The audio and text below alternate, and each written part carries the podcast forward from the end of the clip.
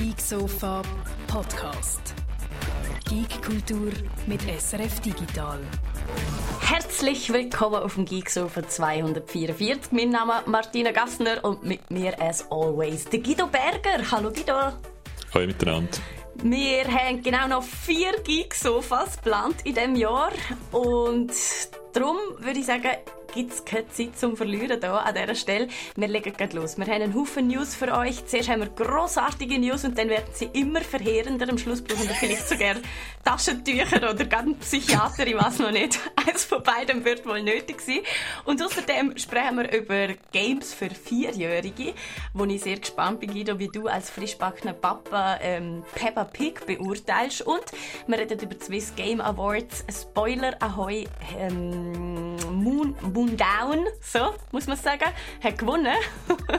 und äh, aber nicht nur die, sondern es hat auch noch einen Haufen andere Preise gegeben. Guido, du hast die ganze Preisverleihung von der SGDA mitgestreamt und auch über das reden wir noch im heutigen Geeksofa. Zuerst noch schnell ein Hallo in den Chat. Hoi miteinander seht acht euch, der Lemmy ist da, der Markus, mega best hier, der Musik und Bier, der Mermigil und der Samsalabim natürlich. Nur zwei, wo ist der dritte im Bunde? Guido, der Jörg wird vermisst, die sechste Jahr.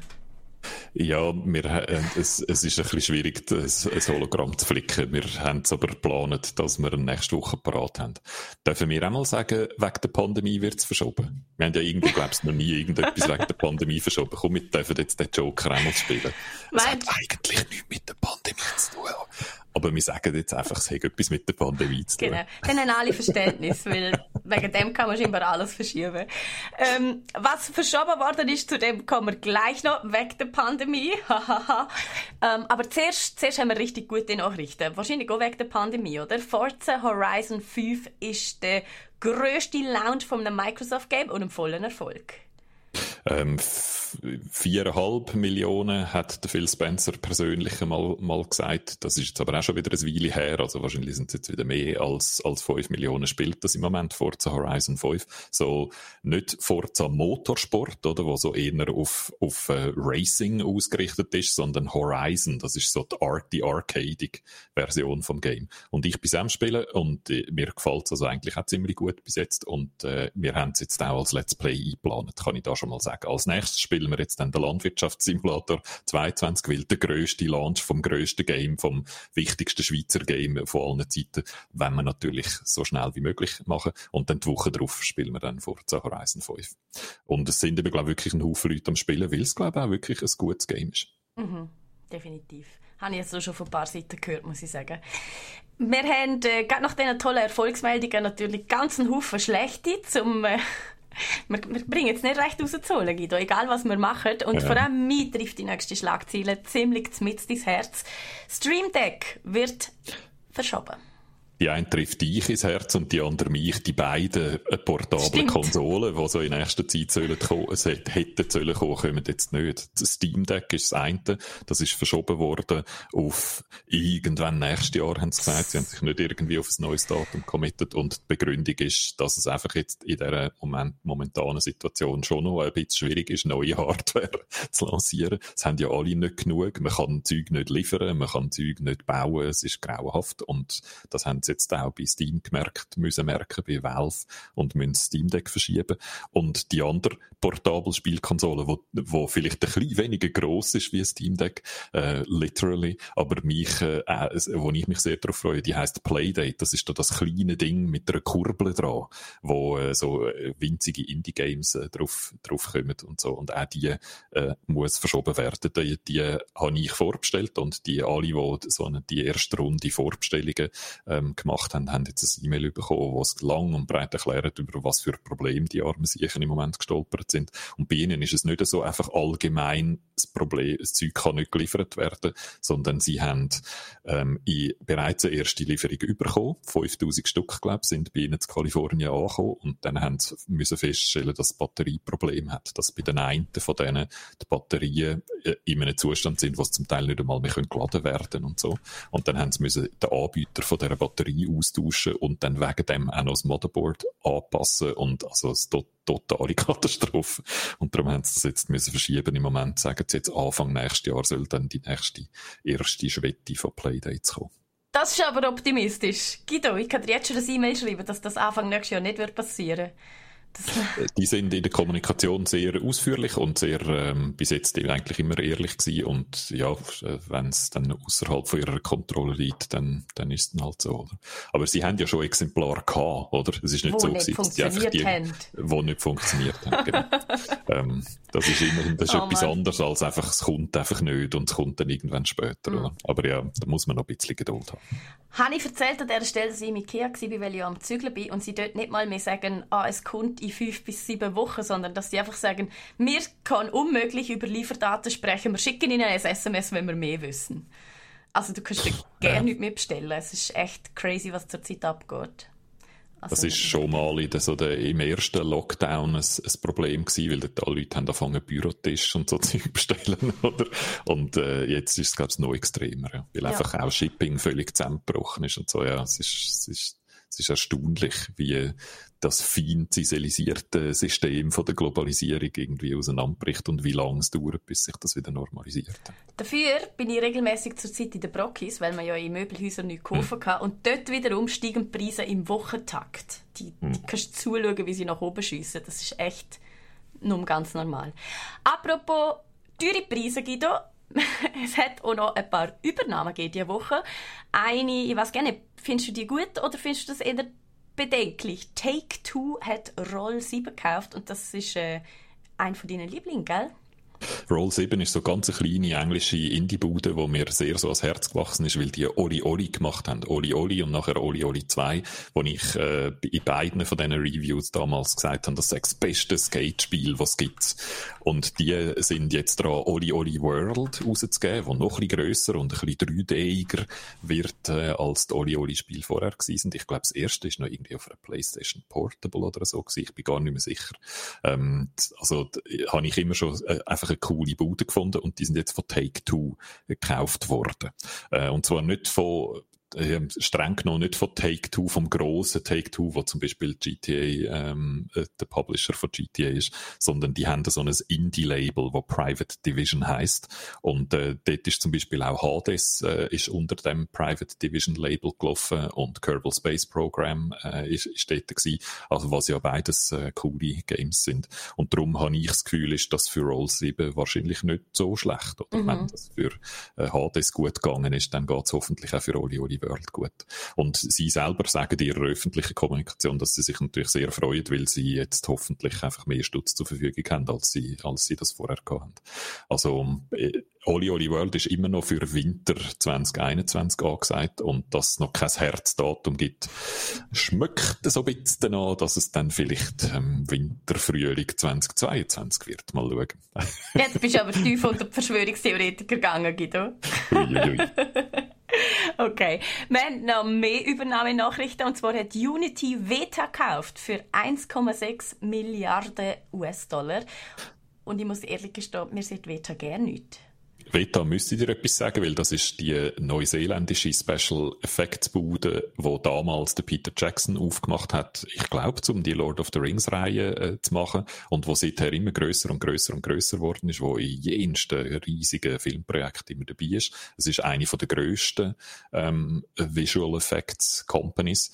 Und ich glaube, die sind einerseits bekannt, natürlich machen die auch alles am Computer, wie das heute halt so ist in der Visual Effects Branche, oder? Aber die machen eben auch sehr viel physisch, oder? Also es, es gibt, äh, die Lord of the Rings Fans kennen alle die Behind-the-Scenes-Filme, wo sie irgendwelche Orkhelme äh, basteln und so. Also es ist sehr eine interessante Bude. Und die sind jetzt gekauft worden von Unity, wo ja eine von der ganz grossen Game Engines ist. Also Software, das Werkzeug, wo man ein Game baut damit. Oder es gibt die Unreal Engine äh, als ein Beispiel, ähm, wo Epic Games anbietet. Ähm, es gibt noch andere Engines und äh, das ist eigentlich das, wo jedes, jedes große Game muss entscheiden, machen wir es selber. Ähm, EA hat zum Beispiel ihre Frost, äh, Frostbite Engine, äh, wo mittlerweile praktisch alle Electronic Arts Games darüber laufen. Äh, Ubisoft hat da so ein paar eigene Inhouse und dann gibt's eben die, die auf die Unreal Engine setzen. Das ist wahrscheinlich so die größte. Und die Unity Engine ist, ganz, ist ebenfalls groß, aber sehr so im Indie-Bereich oder Einsteiger, junge Game Designerinnen, wo, wo sich äh, wo zum Beispiel die Unreal Engine einfach zu gross oder zu teuer oder zu kompliziert ist, die setzen häufig auf Unity. Und äh, Unity ist sehr stark gewachsen in der letzten Zeit und jetzt haben sie offenbar genug gestutzt, um sich können leisten, Weta zu kaufen. Und was ich interessant finde an dieser Nachricht ist, von der Convergence oder Game-Industrie und Filmindustrie schaffen irgendwie mit ähnlichen Werkzeugen, oder? Ähm, wieso läuft das nicht zusammen? Von dieser Convergence reden wir eigentlich schon sehr lang und das ist jetzt eigentlich so ein Beispiel, was jetzt passiert. Und interessanterweise, und da hätte, glaube ich, viel aus der Filmbranche nicht damit gerechnet, kauft die Gamebranche ein Filmbranche-Büdeli und nicht umgekehrt. Und das Spannend ist vielleicht auch jetzt, so ein Machtverschiebungsindiz. Äh, naja, kommt darauf an, was sie jetzt damit anfangen, oder? Ich finde eigentlich genau. spannend ist die Frage, machen sie jetzt für, Film, für die Filmindustrie etwas oder für die Gameindustrie etwas mit dem Kauf oder mit dieser ich nehme an, ähm, Unity möchte in die Filmbranche expandieren. Mhm. Das ist das Ziel, oder? Und die, Log die logische Entwicklung ist das, was wir bei Mandalorian immer wieder darüber geredet haben, oder? Da die, die Art und Weise zu produzieren, dass man in so einem Kreis aus Bildschirmen steht und auf diesen Bildschirm wird in Echtzeit eine Umgebung angezeigt und die Schauspielerinnen und Schauspieler können dann direkt vor deren Umgebung Schauspieler statt vor einem Greenscreen. Und das, da würde sich Unity natürlich auch eignen dafür, oder? Mhm. Und ich könnte mir vorstellen, dass sie so ein bisschen in die Richtung am, am Denken sind. Würde Sinn machen. Der Lemmy will noch mal wissen, wie der Handheld heißt, Guido, wo du so toll findest. Play, Playdate. So wie das, was die Amerikaner sagen, wenn Kinder zu anderen Kindern heimgehen, um zusammen zu spielen. Dem sagt man Playdate und so heißt auch die Konsole.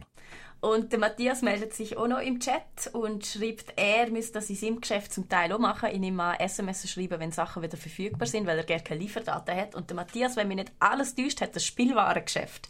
Also es betrifft, glaube ich, wirklich etwa jede Branche auf dieser Welt. Mhm. Das ist schon, schon lustig. Okay, dann kommen wir zum grossen Drama von der heutigen Show und da ist einiges passiert. Der Guido hat mich heute begrüßt mit «Ich muss mich schon wieder so fest aufregen, Martina!» und ähm, ja. Ich bin ja sonst eigentlich einer, der immer so ein bisschen versucht, sich nicht so aufzuregen. Und da hat es jetzt mehrere Schlagzeilen im Drama-Ecke, wo, wo mich irgendwie wahnsinnig aufregen. Und ich habe es irgendwie nicht so gern, wenn mich Leute anlügen. Und das ist so ein bisschen das Oberthema jetzt, dass da es alles ein bisschen danach schmeckt, dass einem da die ganze Zeit Leute anlügen. Das macht mich hässlich. Die erste ist eine kleine Schlagzeile, die haben wir ja schnell erzählt, in Battlefield 2042, wo ja jetzt, glaube ich, in der Beta oder so Early Access schon draussen ist und, glaube offiziell noch nicht ganz. Irgendwie so. Auf jeden Fall spielen das schon, schon Leute. Ja, genau. Ähm, das neue Battlefield. Dort gibt es also verschiedene Specialists. Über die diskutieren wir dann später mal noch, wenn ich dann irgendwann einmal noch ein Battlefield Let's Play mache. Äh, und die Specialists haben natürlich Skins. Wie immer haben alle Skins. Und der Russ, der eine hat eine russische Background-Geschichte und dort gibt es einen Skin, wo Little Green Man heißt. Und äh, auf, auf Deutsch die grünen Männli. Und jetzt muss man den Kontext kennen. Damals, wo ähm, Russland angefangen hat, in der Ukraine, so im Osten von der Ukraine, an intervenieren. Dort ist nicht offiziell die russische Armee in die Ukraine einmarschiert, sondern die offizielle russische Position war immer gewesen, wir tun einfach so Separatisten, die aber selber Ukrainer sind, unterstützen. Und dann hat es aber dort so Leute gegeben, wo man eben die, die grünen Männchen genannt hat, die grünen Männchen auf Deutsch und die Little Green Men auf Englisch, wo ohne irgendwelche Hoheitsabzeichen in grünen Uniformen dort umgegangen sind und angefangen haben, wichtige Gebäude zu besetzen und so Zeug, oder? Und wo eigentlich immer ziemlich allen klar war, dass das wahrscheinlich Russen sind, aber wo offiziell nicht Angehörige von der russischen Armee sind. Ja. Und das tut jetzt einfach so das Schiessspiel einfach so easy als ein Skin, einfach so easy mal so ein bisschen rein. Little Green Man heißt der Skin.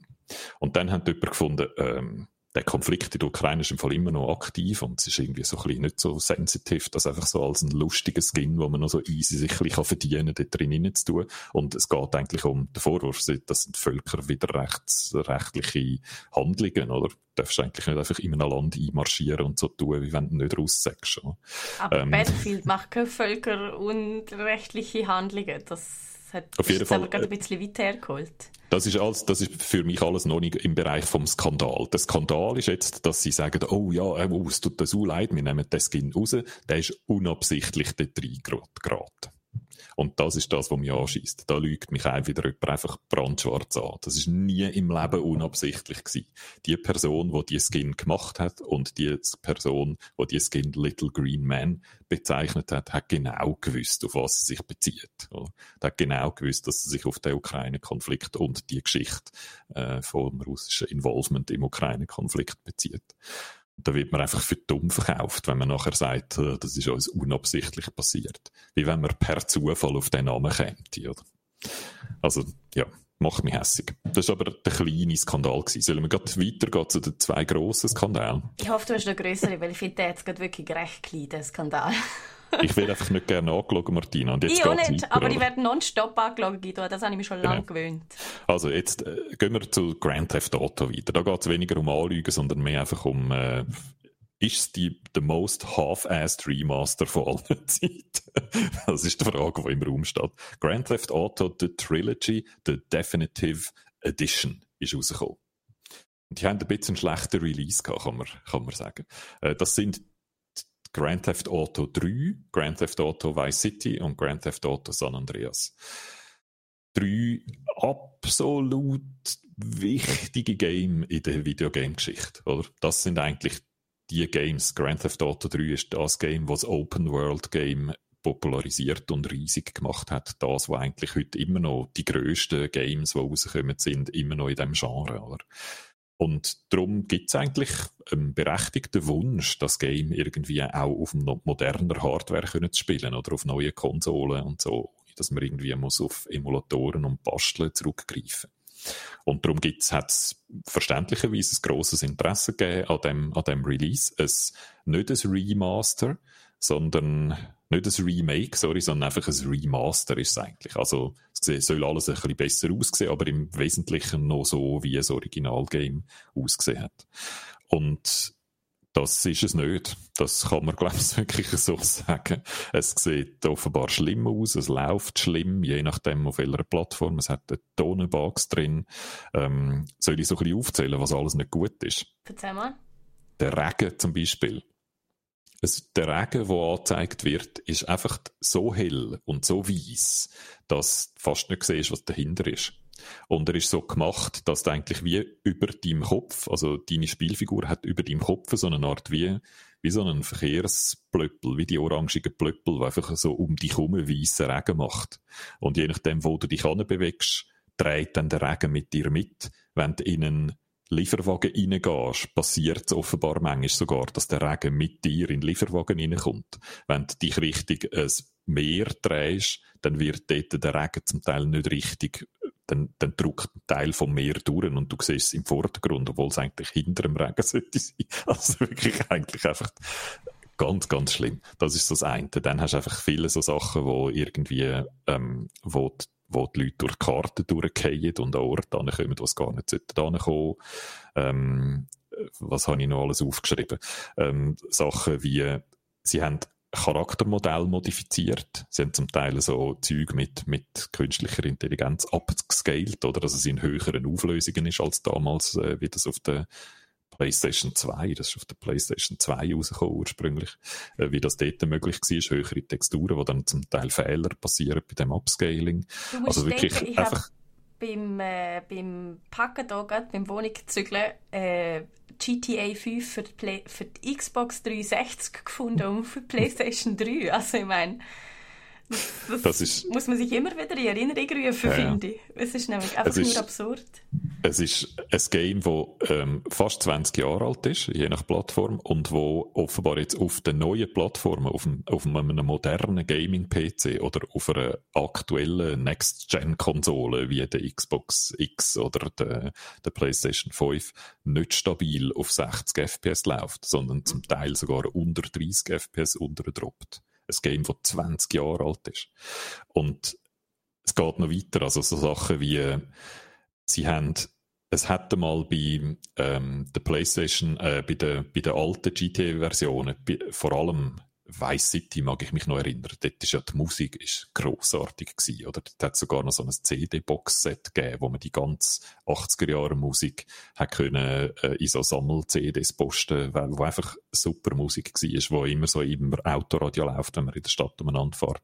Und die Lizenzen, die sind zum Teil ausgelaufen.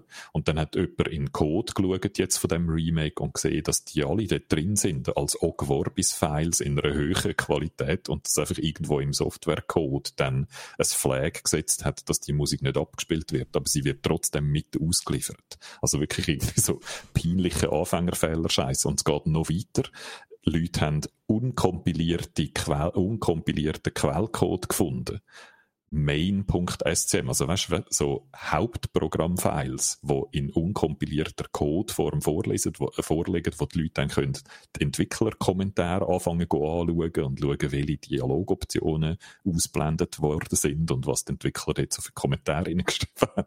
Das ist wirklich Zeug, wo du denkst, hä?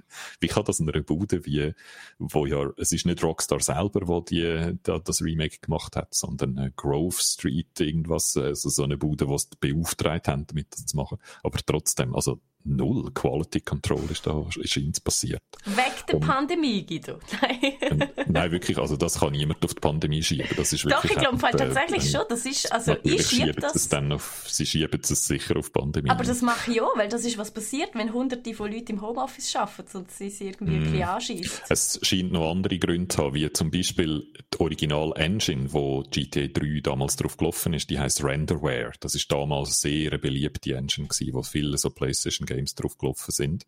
Und die gibt's heute nicht mehr, oder? Die gibt's einfach nicht mehr.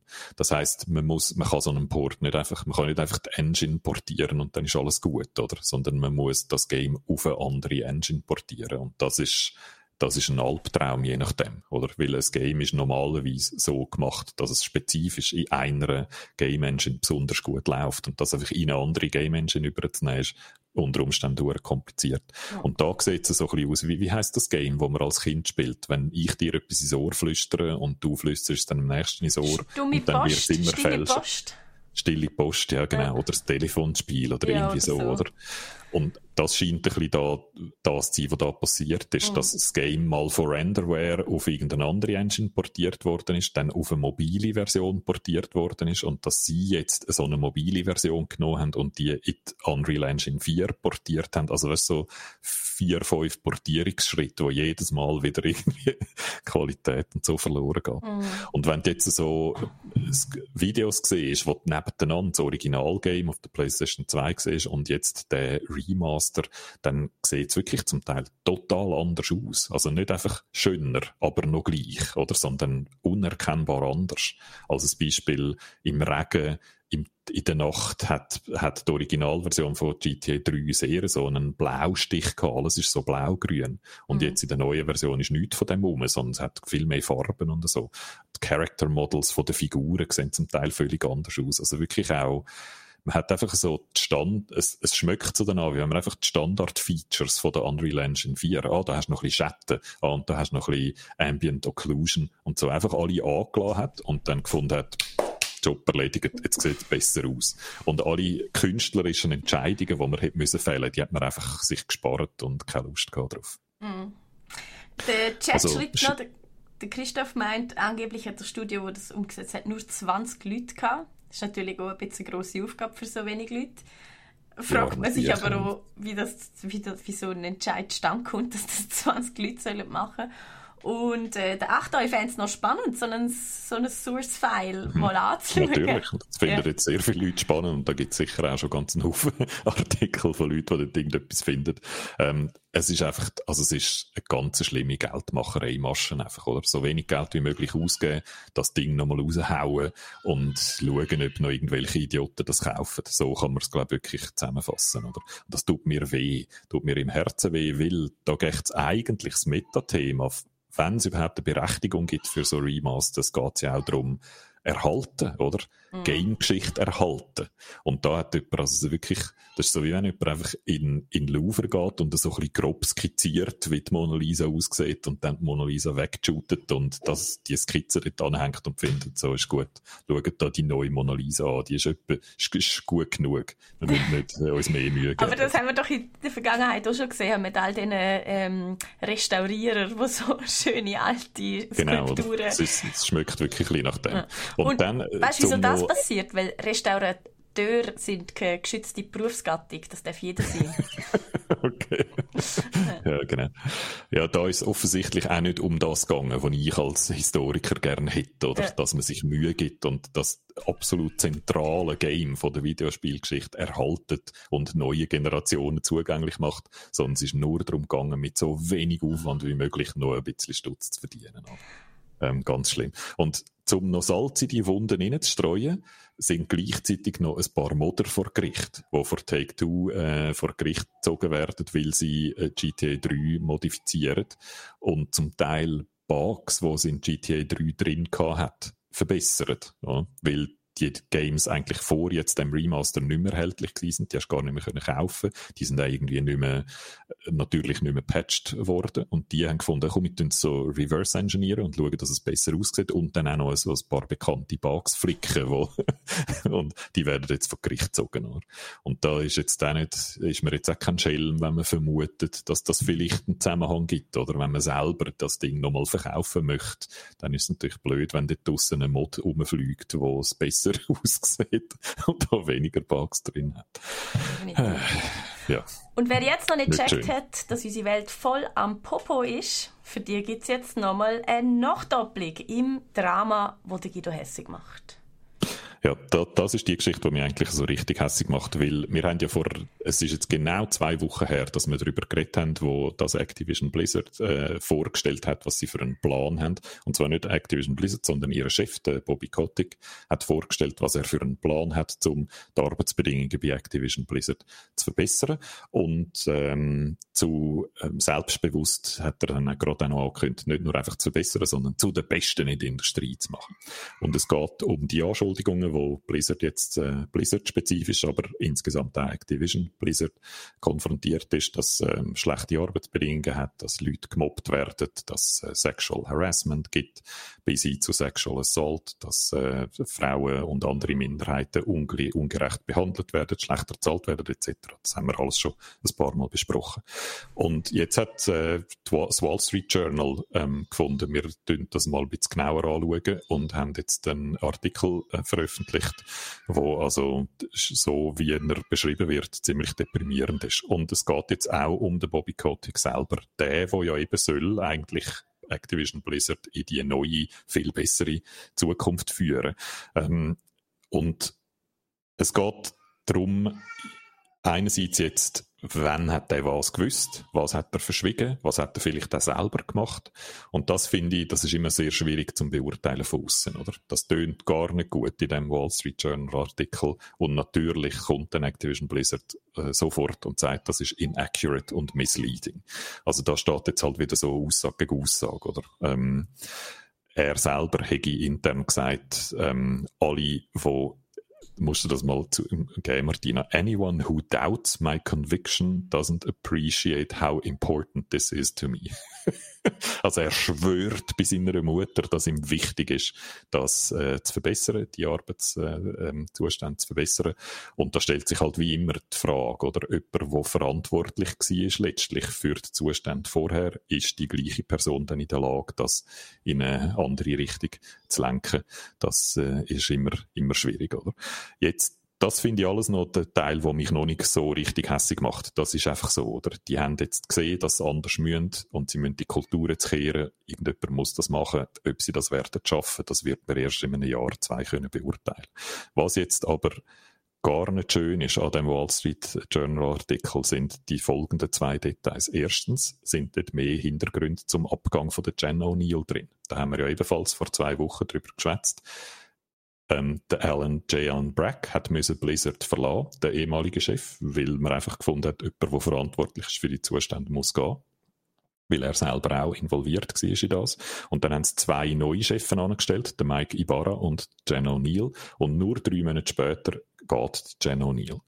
Und dort hat es so tönt wie, sie, also das hat nach außen sehr positiv tönt und jetzt sind Jeans der Wall Street Journal interne E-Mails vorgelegen, wo sie davor redet, dass sie tokenized, marginalized, discriminated wird, dass sie sich darüber beschwert hat, dass sie weniger Geld überkommt als der Mike Ibarra, dass sie selber einmal einen Fall gehabt hat, wo sie gefunden hat, sie sei sexual harassed worden und dass irgendwie nicht viel damit passiert ist und dass sie interne E-Mails an die Rechtsabteilung von Activision Blizzard ähm, gesagt hat, sie sagen nicht so sicher, ob jetzt ähm, das Management, das aktuelle Management von Activision Blizzard in der Lage sagt, wirklich die Kultur innerhalb vom Unternehmen zu ändern. Das sind jetzt alles Sachen, die sich auf heute beziehen, oder? Nicht auf früher, sondern, sondern auf heute. Und dass sie ein, ein Doppelteam anstellen, wo Blizzard soll lenken, ein Mann und eine Frau und dann der Frau offenbar weniger zahlen. Das kannst du also wirklich nicht mehr überbieten. Wenn das tatsächlich stimmt, dann ist das also eine totale fucking Katastrophe. Und jetzt kommt es noch dicker, Martina. Wenn du jetzt noch nicht total deprimiert bist, dann kommt es jetzt noch dicker. Magst du dich erinnern an die erste Reaktion von Blizzard auf den Skandal?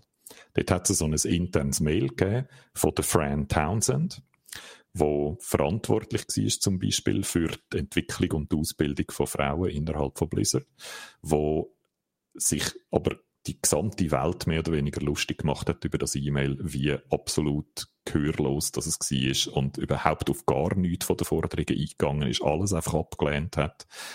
Jetzt stellt sich heraus, laut Washington äh, Wall Street Journal, dass gar nicht Fran Townsend das E-Mail geschrieben hat, sondern der Bobby Kotick. Bist du okay. noch dran, Martina? Ja, ich bin noch da. Okay. Wenn das stimmt, dann wäre es so, dass der Bobby Kotick, der Chef, das Mail geschrieben hat, was Wall Street Journal begründet, dass damit das so company-wide Kommunikation sowieso über ihn läuft, oder? Dass er das eh sieht und, und unterschreibt und in dem Fall sogar selber einen Entwurf gemacht hätte.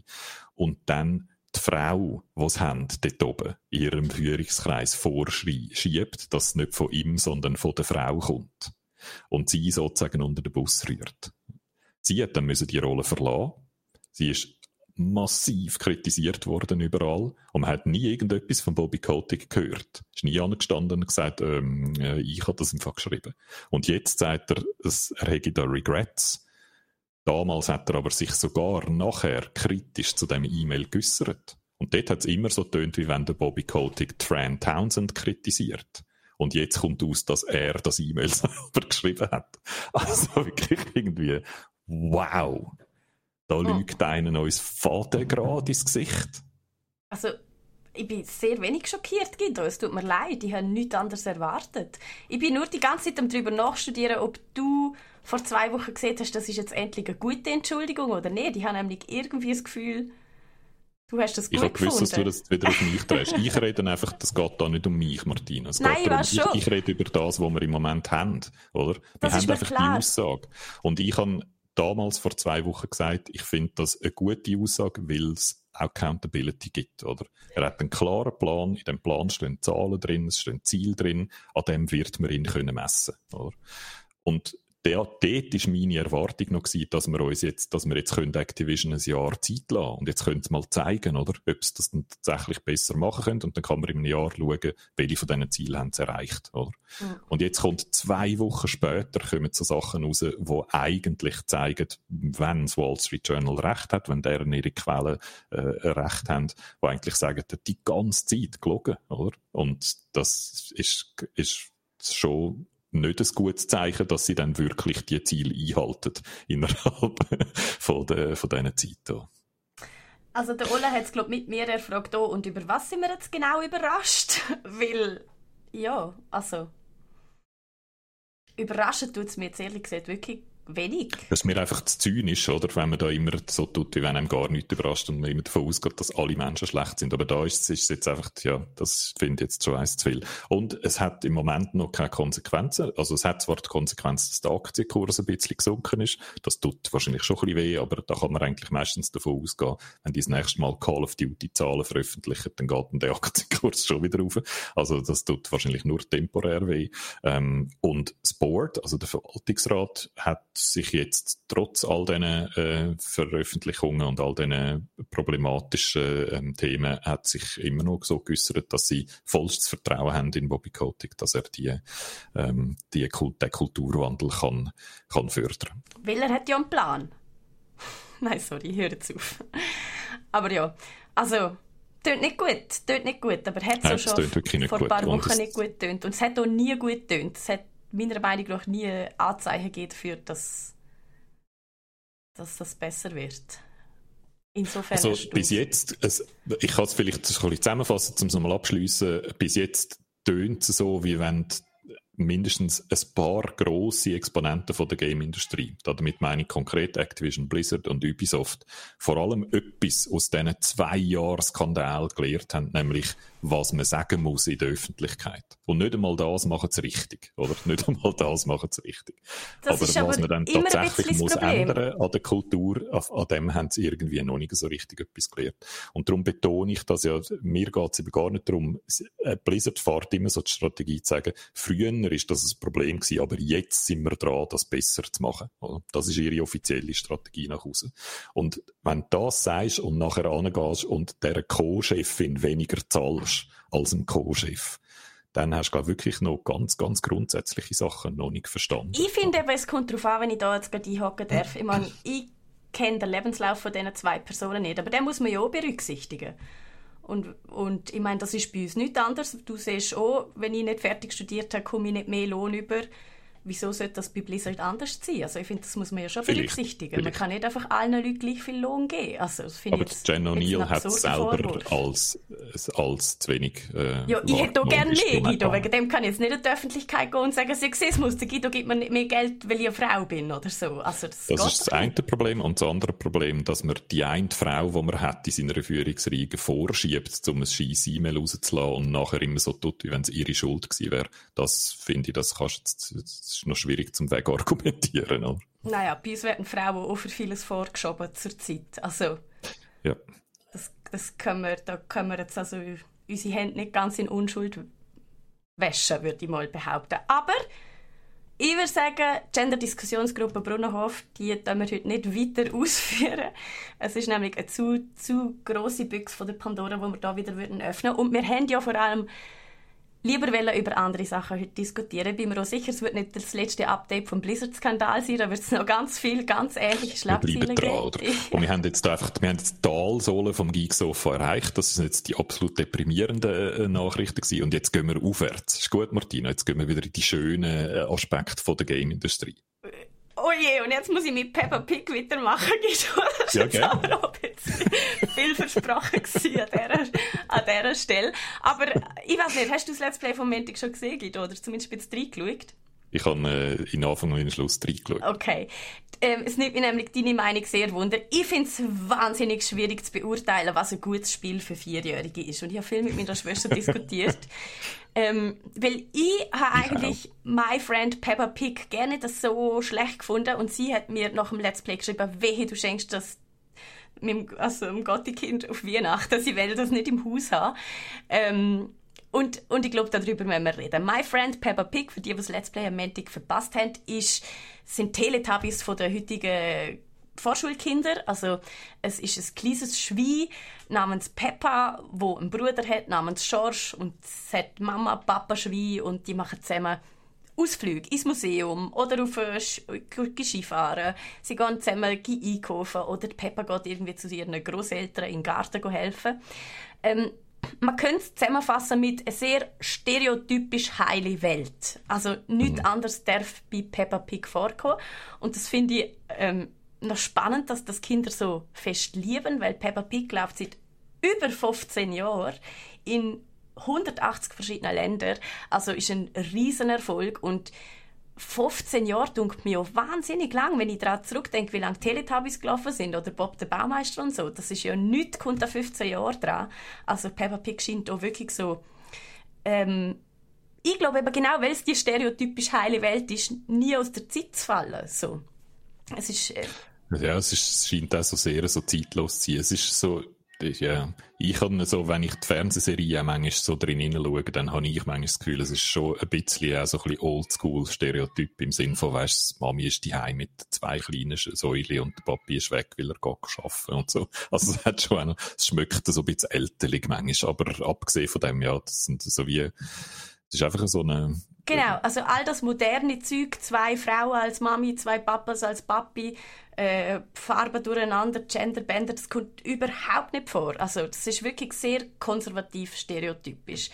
Ähm, und ich weiß nicht, älterlich ist vielleicht nicht das richtige Wort, Guido. Es ist einfach, es sind halt die Schubladen, wo man zuerst mal lernt. Ich finde, es ist wenig älterlich, es ist mehr einfach die Basics so von, von allem, würde ich jetzt mal sagen. Und das sagen wir also ja. 2004 hat es schon ganz einen Haufen Frauen gegeben, die auch sind arbeiten und die Kinder sind in der Kita zum Beispiel. Das hat es 2004, also alles schon gegeben. Nein, und das geht gerne nicht, Guido. Es hat, ich sage es nur, hat ja schon im 15. Jahrhundert Schule gegeben. Also, mein, ja, das ist ja eben, egal. Es zeichnet das Bild, wo, wo, wo es wie nicht kann begründen mit seinem Alter, oder? Es ist auch dort, es ist auch 2004 schon recht älterig und konservativ gewesen. Ähm, egal, das ist ja den Kind alles gleich, oder? Kinder sehen, ich glaube, Kind interessiert das alles nicht, sondern Kinder Genau. sehen einfach, redet jemand meine Sprache oder nicht, oder? Und redet jemand in einer Art und Weise, ist es auf eine Art und Weise gezeichnet, sind die Wörter, die verwendet werden, sind die Themen, die behandelt werden, die Länge, ist das etwas, was mich interessiert, oder? Und dort ist es, glaube ich, je länger es wird, je komplizierter die Sprache wird, desto mehr fangst du dann Jüngere einfach auch ausschliessen, oder? Und ich glaube, das ist so, das ist so das, wo, wo das Alter vor allem eigentlich anspricht oder nicht. Und also wenn ich jetzt vergleiche mit anderen Inhalten, äh, The Night Garden zum Beispiel ist ein Kinderprogramm, wo mir sehr viel, wo bei uns bis vor kurzem sehr viel gelaufen ist und jetzt haben, hat man das Interesse an dem verloren. Ähm, das ist total crazy. Also das ist irgendwie überhaupt nicht so ein bisschen ein bisschen, ja, wie soll ich sagen, bitter. Peppa Pig ist für mich so ein bisschen bitter. Und der Night Garden ist viel abgefahrener. Das ist so wie eine Hippie-Version von, von den Teletubbies. Und also das, das spricht auch die, die, das Alter von Kindern an, oder? Also von dem her, ähm, ich glaube, das hat weniger mit dem Inhalt, sondern mehr so mit der Tonalität und mit der Sprache zu tun. Und dort trifft es dann manchmal oder nicht. Ja. Also, Wie ist denn interaktiv? Was machst du dann? Kannst du mir das noch so ein bisschen erklären? Du, ist, ist Click and Point, wie du würdest sagen? Also ist Point and Click? Oder was hast du für Mechaniken? genau, was das passiert ist, genau? das ist lustigerweise aber genau am Schluss der Streitpunkt von mir und meiner Schwester gewesen, also der Diskussionspunkt, weil ähm, ich finde, oder besser gesagt, es ist sehr wie eine interaktive Serie, also Zeichentrickserie. Mhm. Das heißt, man kann ähm, mitentscheiden, wie die Serie weitergeht eigentlich, zum allergrößten Teil. Das heißt, laufe ich, steige ich ins Auto ein, dann fahren wir mit Mama und Papa in Ausflug dort und dorthin. Oder steige ich aufs Velo und radle durch den Wald und dann passiert halt die nächste Cutscene im Wald und so. Und das ist, was wir hauptsächlich entscheiden. Es gibt schon so ein paar ganz kleine Aufgaben, zum Beispiel bei der Großmutter laufen die Hühner weg und dann müssen wir alle fünf Hühner wieder einsammeln. Oder wir müssen den Vogel füttern und dann muss man das Vogelfutter zum Napf bringen und so weiter. Es gibt so ganz kleine Aufgaben, wo man kann machen, aber nicht muss machen. Und das finde ich eigentlich noch cool, weil ich habe ähm, am Anfang heißt es irgendwie, oh, irgendwas ist irgendwo.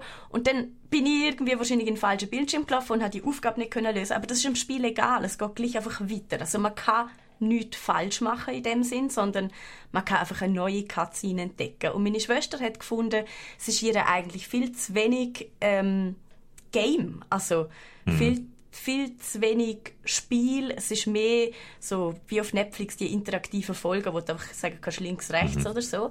Und ich habe eben nicht ganz können zustimmen. Ich habe gefunden, nein, es ist ja schon ein bisschen mehr, weil du bist der Charakter in dem Spiel, du laufst durchs Bild von links nach rechts, du entscheidest vielleicht schon nicht viel mehr, als wo es weitergeht und ob du die Aufgabe willst machen aber es ist ja auch ein Spiel für Vierjährige. Ich meine, es wäre ja auch zu viel verlangt, irgendwelche Rätsel zu lösen oder irgendwas, sondern es geht ja wahrscheinlich schon hauptsächlich darum, zu lernen, hey, das ist interaktiv, das ist neues Medium, das ist eben kein Trickfilm, sondern ich kann jetzt mitentscheiden und ich habe irgendwie das Gefühl, kann mehr kann man einem Vierjährigen ja vielleicht auch gerne zumuten. Aber wer bin ich, ähm, um das entscheiden können? Also, oh. Doch, doch, doch, doch, kann man. Also, ähm, es gibt ja so, unter Eltern kennt man so Toka, Toka Boka kennt man sehr gut. Das ist dann auf den Smartphones oder auf den Tablets und das ist so eine Reihe von ganz vielen Spiel, wo auch so auf Kinder schon in einem jungen Alter äh, ausgerichtet sind. Ich würde jetzt sagen, so eine ähnliche Alterskategorie eigentlich wie, wie Peppa Pig. Und dort geht es viel mehr um Interaktion und weniger um Story, oder? Als ein Beispiel, ähm, ein Spiel, wo meine Nichten damals in dem Alter lässig gefunden haben. Da hast du einfach einen Kühlschrank mit Sachen drin und ein Kätzchen oder, äh, oder, ein, oder ein Mädchen oder ein Bub oder so, wo an einem Tisch sitzt und dann kannst du Zeug aus dem Kühlschrank nehmen, irgendwie verarbeiten, kochen, schnetzeln, backen, irgendwas und dann dem, dem Figürli füttern. Und das sind immer so simple Sachen, oder? Noch packen, ziehen, schneiden, rühren und dann ins Maul schieben vom, äh, vom, vom Figürli. Also kein Rätsel, oder? Du hast kein Ziel oder etwas, was du irgendwie musst erreichen musst, sondern die reine Freude am ich mache etwas oder ich nehme etwas und experimentiere, was mit dem passiert. Und ich glaube, das ist etwas, wo auch junge Kinder je nachdem schon sehr können. Ich habe, ich habe meine Nichte sind Zwilling und es ist unheimlich lustig zu beobachten, wie die zwei völlig unterschiedlich weit sind. Oder? Mhm. Die eine hat mit dem Packen und Schieben überhaupt kein Problem gehabt und die andere hat so fest auf den Bildschirm gedruckt, dass sie den Finger nicht hat können schieben, oder? Oh Gott. Und dann ist das Packen und Ziehen nicht gegangen, so ja. richtig. Also es sind wirklich auch motorische Grenzen hast du einfach am Anfang, aber ja. das geht meistens schnell bei den Kindern, wenn das, das, dass das überwunden wird. Ja. Und von dem her finde ich, wenn du so, wie du mir jetzt beschreibst, finde ich es auch sehr so, ja, Game Design von Leuten, die eigentlich aus dem Narrativen kommen und Absolut. die eigentlich von Game Design nicht viel Ahnung haben und die gar nicht überlegen, was es auch noch für Interaktionsmöglichkeiten könnte geben, statt Dialogbäume wählen, oder? Das finde ich dann auch so ein bisschen enttäuschend. Ja, ja und nein. Also es hat ja schon so kleine Games drin. Was mich vor allem enttäuscht hat, ist, dass es, obwohl ich es auf der Switch gespielt habe, keine Touch-Funktion gibt. Das fände ich eben schon noch wahnsinnig wichtig, dass man nicht mm. muss ähm, den Controller bedienen, sondern einfach nur zum Hin- und Herlaufen wäre ja eigentlich Point and Klicken. Umgekehrt, klicken, pointen. Vielleicht gar nicht so verkehrt für Vierjährige. Also ich glaube, mhm. es wäre sehr intuitiv, weil das kennen sie schon vom Handy und so. Ähm, ist aber nicht integriert. Also man kann definitiv den Macher vorwerfen, dass sie sich vielleicht nicht allzu viel Gedanken bei der Umsetzung gemacht haben. Auf die andere Seite eben muss ich sagen, es ist ja ein Zeichentrick, der zum Leben erwacht und von dem her passt es ja. eigentlich eben schon gut. Also, das ist wahrscheinlich das Ziel gewesen, oder genau. möglichst näher an der Fernsehserie zu bleiben. Ja. Von dem her hat es mich eigentlich nicht enttäuscht und ich glaube auch die Kinder, die das spielen, finden es mega cool, dass dort einfach der Film läuft und sie ab und zu noch so selber können die Matschepfütze gumpen oder was auch immer. Aber eben, ich finde es echt schwierig zu beurteilen, ob das ein gutes Spiel für Vierjährige ist. Ich habe es mit meinem Gotti-Kind noch nicht können spielen. Ähm, ich berichte euch dann davon, falls es jeder dazu kommt, äh, wie das gelaufen ist, was nicht mich selber wundert. Ich habe das Gefühl, es ist extra so einfach gemacht, damit die Kinder schnell mal allein könnt mhm. spielen, oder? Dass es eben nicht viel Begleitung braucht, sondern dass der Und Film es hat noch so eine, eine, Grenze drin, darum ist auch dein, dein Let's Play so kurz gewesen, weil es irgendwann einfach sagt, jetzt hast du genug gespielt für heute, jetzt kannst du nicht mehr länger spielen.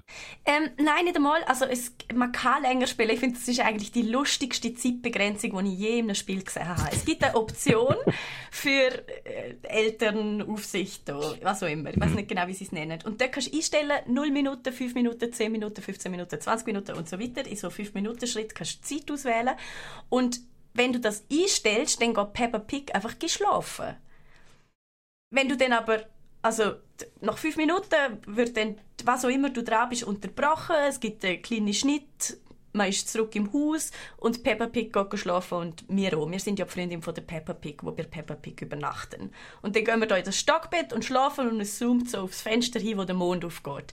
Und wenn ich jetzt dabei bin als älterer Teil, dann kann ich sagen, also gut, wir spielen jetzt noch genau so lange, bis Peppa Pig müde ist und schlafen geht, oder? Und dann könntest du das irgendwie so organisch als Ausstiegspunkt nutzen. Wenn du aber nicht dabei bist, dann klickt das Kind einfach auf A und es wird wieder Tag und es geht wieder weiter.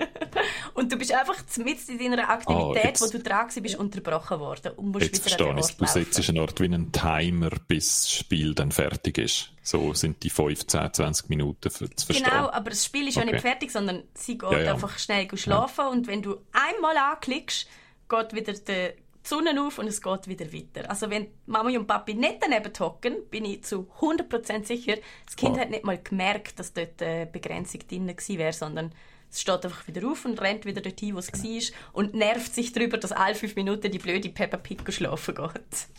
Also ich würde eigentlich sagen, dass in vielen Familien wahrscheinlich, dass es ein Spiel ist, wo das Kind nicht einfach völlig selbstständig allein spielt, sondern wo die Eltern, wo mindestens ein älterer Teil nebendran sitzt äh, und das mitmacht. Und so einen ein Ausstieg dann hilft. Also ich finde es eigentlich nur eine clevere Idee, oder? Du musst nicht sofort sagen, jetzt, weil das ist immer schwierig. Dann kommt es überraschend und dann findet das Kind wahnsinnig, gibt es sofort das Drama. Sondern du kannst schon vorankündigen, oder? Jetzt Achtung, jetzt wird es langsam dunkel und so. Und dann passiert es und dann musst du nur noch ein kleineres Drama überstehen. Mhm. Und dort äh, hast du es ja dann unter Kontrolle, was mit dem Kind dann machst, oder? Nimmst es dann zurück ins Schlafzimmer oder was, was auch immer. Mhm. Also, ja, ich kenne das auch, oder zumindest in einer Paw Patrol Folge abbrechen ist ein riesen Drama. Am Schluss von einer Paw Patrol Folge abbrechen ist ein, ein kleineres Drama. Ja. Und ich bin einfach mit mir selber in so einem persönlichen Clinch, weil ich finde es noch lustig, so, ähm, die Frage, ist das nicht zu früh und sollte man das nicht vermeiden, so kleine Kinder Videospiele zu geben und so. Ähm, der Diskussion habe ich mir natürlich auch stellen und ich finde es noch absurd, weil bei Darf das Kind stundenlang Peppa Pig Zeichentrick auf Togo schauen? Ja klar, den ganzen Tag, kein Problem. Darf das Kind Peppa Pig fünf Minuten auf der Switch spielen? Äh, vielleicht wird es zum Massenmörder. Ja.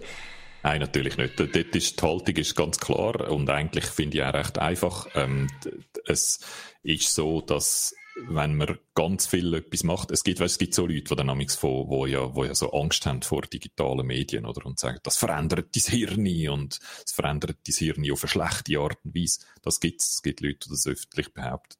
Und, die das nicht belegen können, sondern das einfach behaupten. Und natürlich, Hirne sind plastisch und junge Hirne sind, glaube ich, noch ein bisschen plastischer als ältere Hirne. Darum lernen ja Kinder so schnell. Und das bedeutet einfach, wenn man etwas viel macht, dann lernt man das, oder? Dann hat sich nachher jemand, der viel etwas macht, hat ein anderes Hirn als jemand, der viel etwas anderes macht. Und darum sagen eigentlich alle Entwicklungspsychologen und Medienpädagogen und so, die sagen immer, du musst deinen Kindern eine breite Palette anbieten von Sachen und Erlebnissen und Erfahrungen, die sie machen können. Und die sollten natürlich nicht alle auf einem Bildschirm passieren, sondern auch noch andere haptische, dass alle deine Sinne gefördert werden und nicht nur vor etwas sitzen und etwas schauen. Oder? Mhm. Darum, es ist völlig klar eigentlich, was man machen muss. Man muss einfach viel verschiedene Sachen machen und viel verschiedene Sachen anbieten. Mhm. Und wenn man das beachtet, dann ist das nachher mit dem Bildschirm gar nicht mehr ein Problem, oder? Es ist dann faktisch ein Problem, weil die Bildschirmmedien sehr attraktiv sind, weil es auch bequem ist. Es ist nicht so anstrengend wie im Wald umeinander rennen. Es ist auch für die Eltern nicht so anstrengend wie mit dem Kind in den Wald rauszugehen, oder? Und darum werden es wahrscheinlich häufig in der Realität ein bisschen mehr eingesetzt, als so im Idealbild sollten eingesetzt werden. Aber das liegt an der Realität und an der Schwierigkeit, generell Kind zu erziehen und zu wenig Zeit zu haben und gestresst und müde zu sein. Und mhm. nicht am Medium selber. Und darum finde ich, kann man auch nicht sagen, wann ist es zu früh und wann ist es zu spät oder wann ist es gefährlich und wann ist es nicht gefährlich. Es ist, ich finde auch, man darf auch auf die andere Seite, sollte man auch sagen, ja, später in ihrem Leben werden Kinder heute recht viel mit Bildschirm und äh, interaktiven elektronischen Medien zu tun haben. Oder? Und dann ist es ja vielleicht gar nicht so schlecht, wenn sie lernen, wie man mit interaktiven elektronischen Inhalten und Bildschirm umgeht. Also die Idee zu haben, ich kann mein Kind vor dem schützen, bis es 18 ist und nachher kann, muss ein Kind selber schauen, ist wahrscheinlich auch ziemlich eine schlechte Erziehung. Mm. Darum, es ist so ganz schwierig. Es ist einfach im pra in der praktischen Alltag ist es schwierig. Aber so die Theorie finde ich eigentlich nicht so kompliziert und nicht etwas, wo man wahnsinnig muss Angst davor haben. Mm, absolut. Ähm, es gibt noch zwei große Kritikpunkte an Peppa Pig. Einerseits, es hat ständig Ladebildschirm von irgendwie 20, 30 Sekunden für eine Szene, wo also überhaupt meiner Meinung nach schon mit dem Download könnte vorgeladen sein, weil es wirklich also nicht sehr anspruchsvoll ist grafisch, aber zwischen mhm. jeder Szene kommt ein Ladebildschirm. Ich glaube, das ist mhm. auch gerade für kleine Kinder so ein natürlicher Ausstiegspunkt, wo man einfach Switch anwirft und irgendwo anders hingeht, wenn es eh die ganze Zeit 30 Sekunden ladet. Also finde ich nicht sehr elegant gelöst. Und was der Markus da im Checker sieht, es kostet um die 50 Stutz. Und das ist eben schon noch schweineteuer, wortwörtlich. Ja, ja. ja das finde ich auch. Für so ein kleines Game. Ja. Es ist einfach Geld machen mit der Marke Peppa Pig und das funktioniert halt schon lange auch sehr ja. gut, muss man sagen. Aber wenn all also, das nicht wäre, ja wenn man, wenn man einfach sehr traditionell von der Fernsehserie Peppa Pig ausgeht und so ein bisschen etwas Ähnliches wie die Fernsehserie, aber ein bisschen äh, interaktiver möchte, dann ist eigentlich nur noch die Frage, ist das 50 Stutz wert? Yeah. aber abgesehen von dem kommt man dann mehr oder weniger über, was man erwartet hat. Wenn man wie ich so ein bisschen etwas Originelleres, Interaktiveres, vielleicht eben auf einem Tablet, auf einem Smartphone mit Finger statt mit Maus oder Controller erwartet hat, dann ist es eher so ein bisschen enttäuschend. Kann man es so zusammenfassen? So kann man es sehr gut zusammenfassen, Guido. Das hast du schön zusammengefasst. So. Peppa Pig, mein letztes Let's Play, das finde ich auch ein bisschen absurd. Aber ich bin froh, dass ich nichts anderes müssen spielen was zurzeit auf unserem Streaming-Kalender ist, weil, äh, ja, es ist es ist so mittelsatt gerade Macht es dich alles nicht so an. Mich macht es sehr mhm. an. Komm, dann können wir ja gerade schnell vorausschauen, wenn du es jetzt eh schon gemacht hast. Mich macht es eben sehr an, nämlich als nächstes am Montag, wo jetzt dann kommt, am 22. der Landwirtschaftssimulator 22. Das grösste, wichtigste Schweizer Game von allen Zeiten, kann man, kann man glaube ich sagen. Für kommt immer. in einer neuen Version. Und ähm, die grössten Neuerungen sind Weinbau und darum eine neue Map, wo spezifisch auch Rebbergen und so dann drauf sind und die entsprechenden Traktoren, die in die engen Rebberge reinpassen. Und, glaube ich, noch wichtiger, Saisons, also, wie sagt man, Land, Jahreszeiten. Und dementsprechend dann auch Schnee und ich hoffe ganz viel Schneepflüge und, und so. Ich freue mich sehr darauf, die Straße Schnee zu pflügen. Ich hoffe, das geht dann, so wie ich es mir vorstelle. Das ist am nächsten Montag angesagt und dann haben wir Forza Horizon 5 angesagt, das habe ich vorher schon gesagt, das ist am 29. Und dann Anfang Dezember äh, kommt dann Moon Glow Bay, wo wir fischen und aus Fischzeugs kochen und das verkaufen. Und dann kommt unser grosses Jassen-Let's Play, wo die ganze Redaktion ähm, mit der Martina jasset. Das ist schon unser Let's Play-Plan. Freue ich mich also eigentlich auf jedes einzelne von diesen, von diesen Let's Plays, freue ich mich sehr. Okay. Ja. Wohl, wohl. Kann man machen. Aber eben, also so ein ein spannender, verrückter Release ist jetzt nur drunter, muss man sagen. Es sind mehr so die üblichen Verdächtigen. Das äh, kann man so sagen. Das ah. ist so. Okay, wo, was uns eigentlich auch schon zu unserem letzten Thema bringt, vom heutigen Geeksofa, und zwar Swiss Game Awards, Guido. Ich habe gesehen, ich bin froh, muss ich den Stream nicht co-moderieren, weil es in der Regel ein bisschen eine cringy Sache war, aber ich habe reingeschaut, das war nicht so wild, im Gegenteil.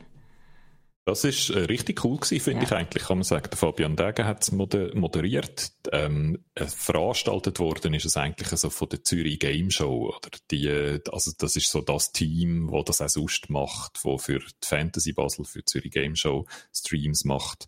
Äh, der Fabian Degen hat auch schon so Fantasy Basel äh, Livestreams äh, moderiert früher. Also das ist alles so über den Eck gelaufen. Und der Grund für das ist, dass ursprünglich die Swiss Game Awards ja hätten sollen an der Zürich Game Show ihre neue Heimat finden und dort verliehen werden. Und das hat dann nicht geklappt, weil die Zürich Game Show nicht hat können klappen das Jahr. Also so ist das entstanden. Und durch das ist es so richtig ein profimäßiger Stream gewesen, der auch extrem effizient war. Also ist in drei Viertelstunden ist es durch gewesen, alle Preise vergeben worden.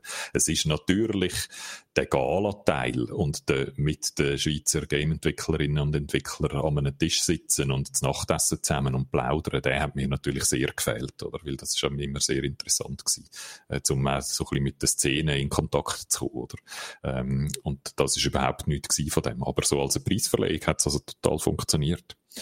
Und äh, ich habe den ja kaum, also ich, nein, kaum moderieren ist völlig das falsche Begriff. Nein, ich habe so einen Reaction-Stream gemacht, oder ich habe eigentlich immer geschaut, mit euch zusammen geschaut, was läuft, und dann ähm, bin ich ja mit dem Fabian ins Wort gefallen und habe über ihn drüber geschwätzt, um noch so ein bisschen Hintergrund zu erzählen zu einem Game oder so und zum Kommentieren. Und ja, du hast es am Anfang schon gesagt, völlig unüberraschenderweise hat Mondown gewonnen, den Hauptpreis, den Preis in der Kategorie Entertainment Games. Ähm, da wäre alles andere, glaube ich, eine riesen, riesen Überraschung gewesen. Dort sind Book of Beasts, Soul 705, The Shattering und Tovaga nominiert gewesen. Und Tovaga hat dann noch so eine Honorable Mention bekommen, einen Preis, wo sie ähm, Excellence in irgendetwas nennen. Ähm, wo sie einfach gefunden haben, wir wollen voll all diesen nominierten Games etwas rauspicken und denen noch speziell eine Erwähnung geben. Und das hat Tovaga bekommen für die Visuals. Also sie haben so die Visuals von Tovaga sehr gut gefunden.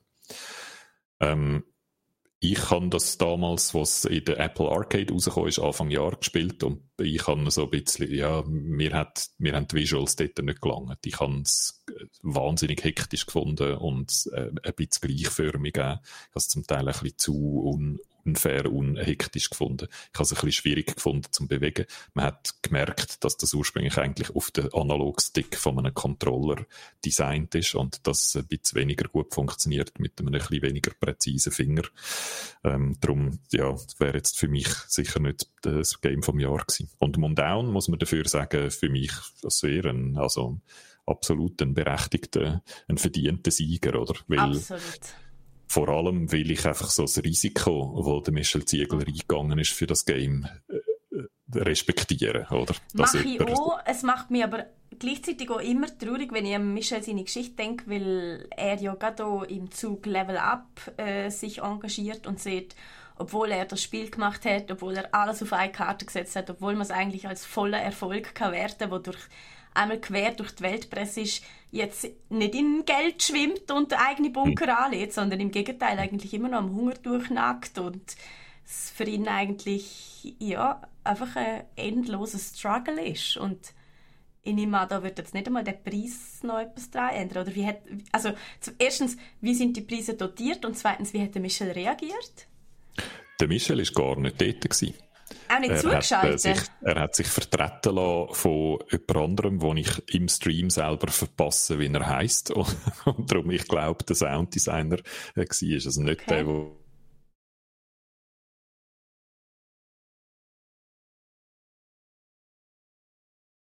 Oh nein, man hat den Guido verloren. Moment, Moment. Das ist jetzt natürlich ganz schlecht. Die Frage ist, bin ich noch da? Äh.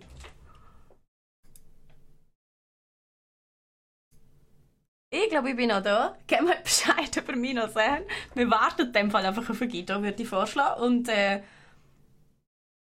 ich warte. wir sind allein, ihr dürft alles fragen. Wir können machen, was ihr wollt. Anarchie auf dem Channel. Ähm, ja, ich hoffe, der Guido kommt bald wieder zurück. Bist noch da? Technik geht's in der Sender. Oh nein, ich wünschte mir, ich wäre auch weg. Nicht nur der Guido. schade eigentlich, schade eigentlich. Naja, ich schau mal, ob der Guido da irgendetwas schreibt. Beim Guido hat mich wohl das Kabel verwünscht. Oh Mann, Bär, ich glaube eher, äh, Guidos Nachwuchs hat das Kabel verwünscht. Äh, das kann ich mir besser vorstellen. Und der Mannenbär hat vorhin noch geschrieben, Jurassic World wäre doch etwas, wo von mir noch mal eine zweite Chance verdient hätte. Dass ich nicht lache. Jurassic World 1 ist schon so, so schlecht gewesen und so eine Abzocke von der Jurassic-Marke. Total lieblos. Wenn wir es von lieblosen Games haben, dann würde ich sagen, Jurassic Park steht ganz weit oben. Äh, Jurassic World. Jetzt können wir tratschen, Markus. Jetzt können wir tratschen. Was wollt ihr alles wissen? ich verrate es euch.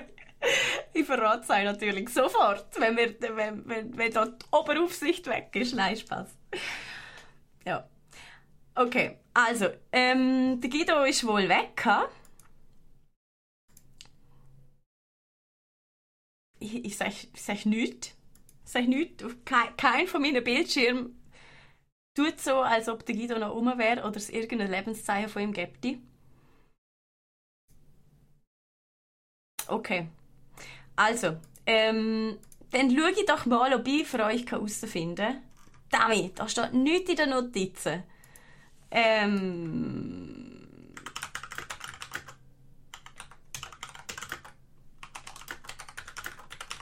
wer die anderen Game Awards gewonnen hat. Der Guido hat nämlich einen Artikel geschrieben, wo das natürlich drin steht. Ähm, Serious Games hat es auch noch eins gegeben für Demokratia. Ha? Ah, kannst du mir schnell anrufen? Lustig, das machen wir, Manenbär, das machen wir. Ich rufe Guido an. Machen ihr mit? Machen ihr mit? Ähm, also. Guido. Soll ich einen auf den Lautsprecher tun? Ich tue einen Gatscho auf den Lautsprecher. Ah, da ist er wieder! Jetzt, gerade wo dein Telefon kommt, bin ich wieder da. schade, Guido. Fängt das Telefon auf, ist ah, gut. Äh, ich hätte die auf Lautsprecher nehmen. Ich sehe noch nicht alles. Macht nichts. Mir ist noch nicht alles wieder online, aber wenn ich bei dir wieder online bin, dann ist gut. Und jetzt, äh, man hätte eh schon ist Papi können abhaken auf der Bingo-Karte. Jetzt kann man es definitiv abhaken. Mein ja. Kleiner ist zum Internet gegangen ah, und hat das Internet ausgezogen. Ich habe es genau schon so vermutet. Der Mann hat geschrieben, beim Guido haben sich die am Kabel knackt. Er hat gesagt, nein, nein, das ist der Junior gewesen, der irgendetwas gemacht hat. Und stimmt, der Junior hat ja als grosse Hobby Knöpfe drücken zielsicher ist er zum äh, Netzteil vom Internet angekrochen und hat es einfach aus der Wand rausgezogen. So. Super. So schnell, so schnell geht man offline. so schnell geht man offline. Meine Mutter hat früher immer erzählt, sie ist Anwältin und hat ähm, äh, damals irgendwie frühe 90er Jahre am PC geschafft und sie hat gesagt, sie hat den ganzen Tag geschafft und dann ist meine Schwester unter dem Pult durch gekrabbelt und hat beim Clipschalter einfach auf Off gemacht. Und das ist einfach, früher hast du nichts in der Cloud gespeichert oder so, dann ist einfach der ganze Tag Arbeit weg gewesen. Ja. So läuft das. Ja. Selber die Schuld, Guido, da hast du Salat. Total selber die Schuld. Ähm, wo, sind wir, wo sind wir stehen geblieben? Wir sind stehen geblieben wo, wo haben wir uns, wo haben wir mich verloren? Ähm, bei der, du hast gerade erzählt, dass der Michel nicht selber seinen Preis entgegengenommen hat. Ah, dort, ja. Und dass er äh, in einer Auszeit ist im Moment, scheint Und oh. dass er darum nicht selber an den Preis äh, verlegt äh, dort war. Ich finde, das klingt alles gerne gut. Wir müssen ihm schreiben. Wir müssen unbedingt mit dem schwätzen, genau. Ich möchte auch so eine Bilanz äh, ziehen. Zum Beispiel so ein Jahr nach Mondown, oder? Wie geht's ihm? Was macht er? Wie ist es gelaufen? Ja. Das können wir ähm, noch nicht versprechen, weil wir noch keinen Kontakt mit dem Michel. Aber da machen wir uns dahinter. Ja. Ich Wenn wir noch über Serious Games reden, das habe ich dann so versucht zu machen und irgendwann gemerkt, ich rede da ins Dunkle raus. Das habe ich schon verraten in der Zwischenzeit. Ich habe da ganz schnell deinen Artikel aufgemacht auf srf.ch, weil ich selber nämlich noch gerne nicht äh, mitbekommen habe, muss ich ehrlich gestehen. Demokratia hat den Preis gewonnen für das beste Serious Game. Genau. Ähm, und finde ich, find ich auch... Ist, überraschend. Finde ich... Äh, Findest du überraschend oder Nein. weniger überraschend? Nein. Auch nicht, ja, weil es also. einfach das ist, was am poliertesten war. So hat es der, der Adam Moranski, der Jurypräsident, ähm, formuliert. Ähm, die, äh, die anderen drei Games, die nominiert sind, sind, ist Moor Game, so eine, äh, von Cobalt Games aus Bruck im Aargau. Die haben äh, so eine Simulation gemacht, zusammen mit dem äh, Wer ist dort alles dabei gewesen? Das Bundesamt für Umwelt und das Lawinenforschungsinstitut und so eine Gebäudeversicherungsvereinigung. Und es geht eigentlich so um eine Simulation vom Urgang, wenn er so ein bisschen Teil vom Berg oben runterkommt und wie man das Dorf bauen muss, um möglichst das Verhältnis von Investitionen und Schäden ins Lot zu bringen. Das ist Moorgame. Let's Help Together, über das weiß ich sehr wenig. Das weiß ich einfach, dass das zusammen mit dem Roten Kreuz aus dem Kanton Watt erstellt worden ist, so also ein Auftrag Auftragsarbeit. Digital Kingdom aus WW hat das gemacht. Ähm, und dann Castello Visconteo, dort weiss ich wieder ein bisschen mehr darüber. Das ist ein Designer-Projekt von Stelex Software. Das ist ein Ehepaar, das das zusammen gemacht hat. Und das Castello ist eins, das in Locarno steht. Ähm, und sie haben so eine Art ähm, ähm, ein VR-Erlebnis gemacht, wo man kann in dem Schloss, aber auch in der Umgebung, in der historischen Umgebung von dem Schloss umeinander laufen und dann gibt es noch so eine Geschichte, wo dann einem erzählt wird, so Graphical Novel mäßig. Die haben übrigens den Publikumspreis gewonnen. Das ist eine Abstimmung gewesen, wo während der, äh, während der Show hat man da können abstimmen.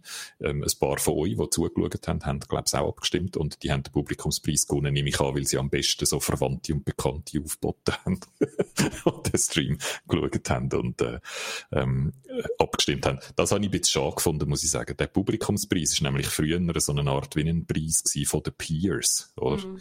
Also dort sind dann die anderen Entwicklerinnen und Entwickler im Publikum gesessen und noch ein paar Journeys, ein paar Verdruckte. Und die haben dann den Publikumspreis gegeben. Das heißt, das ist immer so ein bisschen der Preis gewesen, wo du gesehen hast, ah, was haben denn die anderen Game-Entwicklerinnen und Entwickler in der Schweiz, welches Game haben sie am lässigsten gefunden?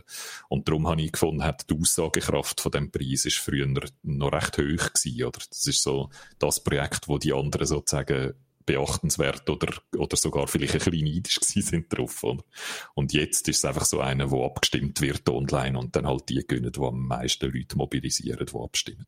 Mhm. Also der hat seine Aussagekraft völlig verloren.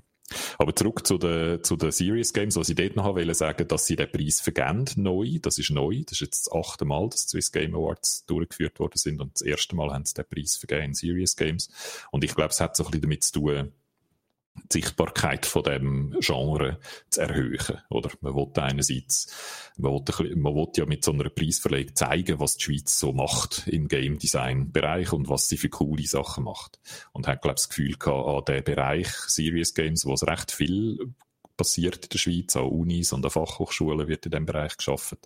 Der kommt so ein bisschen zu wenig Beachtung über und darum geben wir jetzt einen separaten Preis für das. Das ist, glaube ich, der Hauptgrund. Und dann habe ich noch eine Theorie, nämlich, dass man den einfach gibt, zum den Leuten, die immer so das Gefühl haben, Games sagen etwas Bubbliges und ein bisschen etwas Sinnloses und so, dass man denen noch den Preis unter die Nase reibt, um auch können schauen, zeigen, schau, im Fall Game könnte auch total etwas Sinnvolles sein. ich habe zwar das Gefühl, das ist ähm, gerade in der letzten Zeit eh so ein riesen Trend, die hure Serious Games. Also nur schon wenn ja, ich ja. beim SRF schaue, zu jedem hure Thema irgendwas will man noch ein Game machen oder so. Und, und eben generell, viele Firmen haben das Bedürfnis, etwas Cooles mit Games zu machen und so zu ihren ernsten Themen. Das ist, glaube ich, schon so ein bisschen ein Trend, wo viele Schweizer Entwicklerstudios einfach das Geld damit machen, weil das etwas ist, was von vornherein gezahlt wird. Voilà. Das, habe ich, das habe ich bei SRF 2 Kultur habe ich jetzt erklärt, dass das ganz eine wichtige Unterscheidung ist, oder? Mhm. Dass Serious Games häufig eben nicht damit finanziert werden, dass sie verkauft werden und man dann die Einnahmen wieder ins nächste Game steckt, sondern dass sie finanziert werden von Stiftungen oder sogar über staatlichen äh, Institutionen, wo das dann so über, über über so, wahrscheinlich sind das mehr oder weniger Marketingbudgets mm. äh, finanzieren, oder? Und das ist von dem her halt auch eine attraktive Geldquelle, oder? Eine Geldquelle, wo Absolut. nicht einfacher wahrscheinlich zu erschliessen ist, aber wo einfach auf ganz eine andere Art erschlossen wird, äh, als wenn es einfach in App Store aufgeschaut ist und hoffst, dass es möglichst viele Leute abladen. Oder und ich könnte mir vorstellen, es ist ja ohne Zelt auch ein bisschen Mittel zum Zweck wahrscheinlich, oder? Dass man mit Serious Games ähm, Erfahrung und Geld macht, um nachher Fun Games zu machen, sage ich jetzt mal. Wobei wir ja letztes Mal gesehen haben, Serious Games mir nicht Spaß machen.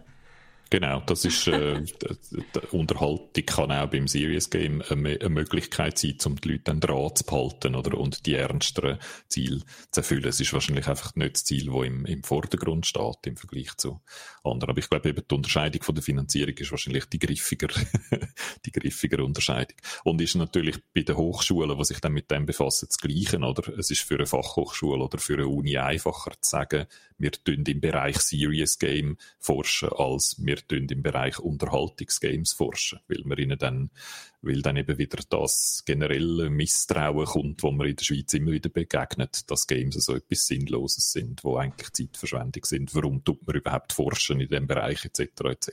Mhm. Ähm, Finanzierung ist ein gutes Stichwort. Der Markus erinnert mich im Chat auch noch mal dran. Ich habe, bevor du ausgestiegen bist, noch gefragt, äh, inwiefern die Preise dotiert sind, auch mit Geld. Dort habe ich äh, gesagt, ich wüsste es nicht, aber gesagt, ah. das ist vor allem ähm, eher, glaube ich, meines Wissens gibt es kein Preisgeld für nichts. Oh, okay. Ähm, der Ola will noch wissen, ob das Hologramm immer noch auf Schmerzmittel ist. Im Hologramm geht es eigentlich wieder gut. Also wir, nächste Woche sollten wir ihn am Start haben. Das ist jetzt mindestens mal der Plan. Das sagen wir jede Woche. Aber sonst wird es halt wegen der Pandemie wieder verschoben. Wir können auch nichts dafür. Es ist Pandemie, Kinder. Haben ein bisschen Rücksicht darauf, dass wir da auch nicht alles können leisten können. ähm, wir haben schon gesehen, was nächste Woche passiert. Und zwar plant der Guido äh, Wein anzubauen. Yes, oh. Schnee. Entschuldigung, Guido technische Probleme. Okay. so, das wollte ich. Das Outro ist schon losgeschossen, bevor ich es eigentlich abschießen wollte. Ähm, zuerst mal nur das Bad, wenn, wir, wenn wir darüber reden, eben, was nächste Woche passiert. Wie bauen mit dem Landwirtschaftssimulator 21?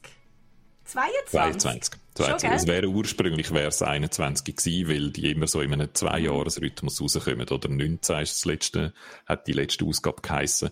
Und dann 21. Und es ist eigentlich immer in den ungeraden Jahren sind die rausgekommen, die auf dem PC und auf den grossen Konsolen rauskommen. Und in den geraden Jahren sind aber so die abgespeckten mobilen Versionen rausgekommen. Und äh, das ist jetzt wegen der Pandemie hat sich das ein Jahr hin, hinterher verschoben und darum ist jetzt der Landwirtschaftssimulator 22 somit äh, sind wir auch schon am Ende vom viertletzten Geeksofen von dem Jahr. Vielen Dank für eure Aufmerksamkeit. Ähm, Vera fragt auch nochmal, was ist mit dem Hologramm? Sie hat so einiges Hologramm verpasst. Kommt. Das Hologramm, Hologramm kommt. Vera. Alles gut. Das Hologramm hat einen Bandscheibenvorfall gehabt und darum einen Haufen Schmerzmittel eingeworfen in der letzten Zeit, was wir euch ähm, nicht haben zumuten Und der Melchior T. Peg äh, hat äh, eine schweinespezifische Frage und fragt sich, warum die ausgerechnet Peppa Wutz heisst. Und wissen das die Leute nicht? Wutz heisst Schwein. Das ist einfach ein, ein deutscher Begriff für Schwein. Also mir ist das auch nicht bekannt gewesen. Ich kenne okay. nur den Schneidel. Das ist das mein deutscher Hintergrund. Ja, ja, das hat mit dem, das hat mit dem zu tun. ja. Aber ähm, Wutz ist einfach ein deutscher Begriff für Sau. Das ist ein Synonym für Schwein. Im Lichtstern sieht man Hutschle. Alright. Und jetzt möchte ich, dass ihr euch auf Discord verschiebt, in die Plauderparty und alle Synonyme, die ihr kennt, von so auflistet, weil das finde ich alles ganz grossartig. Was? Okay. Sag's nochmal. Hutschle. Hutschle. Nice. Hutschle. Ein Hutschle. Ist das, ist, das ein, ist das ein sauberer Begriff oder ein bisschen leicht despektierlich? Nein, das, also, ist, äh, das ist auf das Tier bezogen. Okay. Ich glaube exklusiv Mm, ja, ich glaube, exklusiv auf Tiere bezogen sind Hutschle. Kann man es auch auf Menschen anwenden? Du mm. dumme Hutschle. Nein, habe ich jetzt so noch nie gehört, muss ich sagen. Dann sieht man eher die blöde Sau. so, und bevor es jetzt ganz aus dem Ruder läuft, würde ich sagen, wir sehen uns nächste Woche, habt's gut und bis zum nächsten Mal. Tschüss! Adieu!